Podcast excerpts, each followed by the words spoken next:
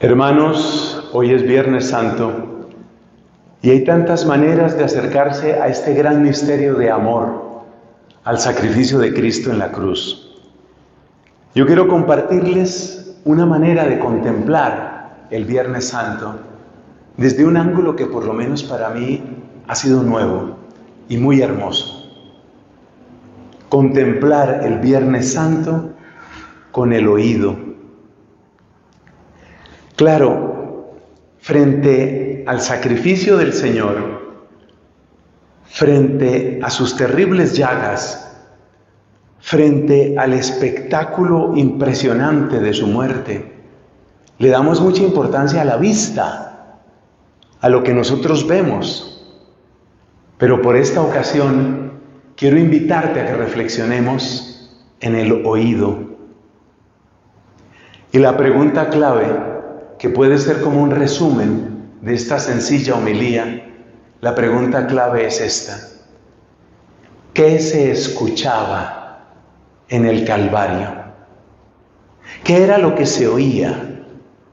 Si hubiéramos puesto, por ejemplo, un celular a grabar o hubiéramos puesto una grabadora, ¿qué sonidos, qué sonidos hubieran quedado registrados allí?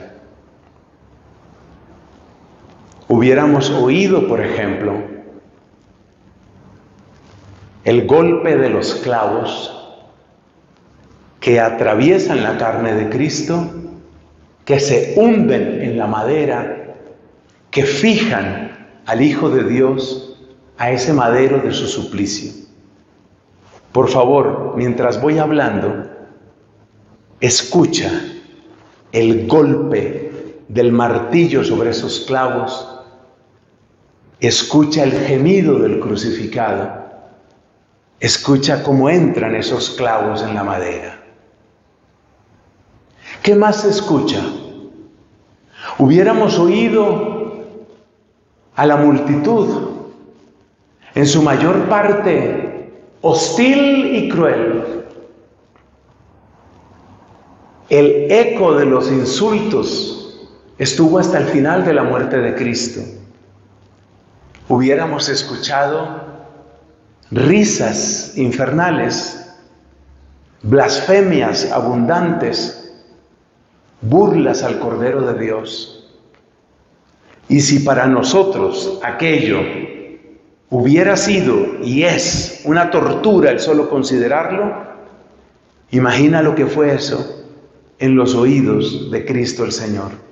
Eso también lo hubiéramos oído hubiéramos escuchado los lamentos, lamentos de pesar, de compasión de unas pocas personas, principalmente aquellas santas mujeres, aquellas que lo acompañaron en el camino de la cruz y que aparecen representadas en el Calvario, ante todo por María Santísima, y por las otras Marías, María la de Cleofás, María Magdalena, hubiéramos escuchado los lamentos, el dolor, el llanto de ellas y también seguramente alguno que no estaba de acuerdo con eso, pero que experimentaba con impotencia que nada podía hacerse en ese instante, sino en cierto sentido unirse a ese sufrimiento.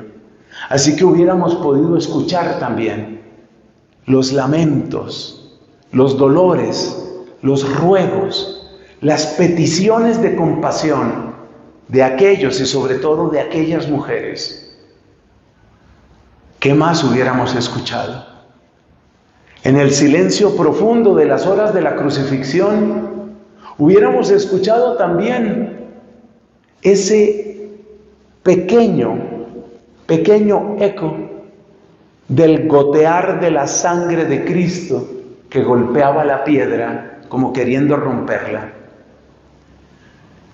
Había que hacer mucho silencio, pero estoy seguro que hubo momentos así. Momentos de un, sol, de un silencio tan solemne como jamás lo conoció la tierra. Y en medio de ese silencio, solo el levísimo chasquido levísimo chasquido de las gotas de sangre que caían y golpeaban la roca. Eso también lo hubiéramos podido escuchar, pero sobre todo hubiéramos podido escuchar la voz del Cordero, la voz del Hijo de Dios. Es lo que precisamente se medita en las siete palabras. Y hubiéramos escuchado cómo Él estaba dándole la gloria al Padre Celestial y estaba intercediendo por nosotros, por ti, por mí, estaba intercediendo. Gloria y alabanza a Cristo, gloria y alabanza al Hijo de Dios. Amén, amén, amén.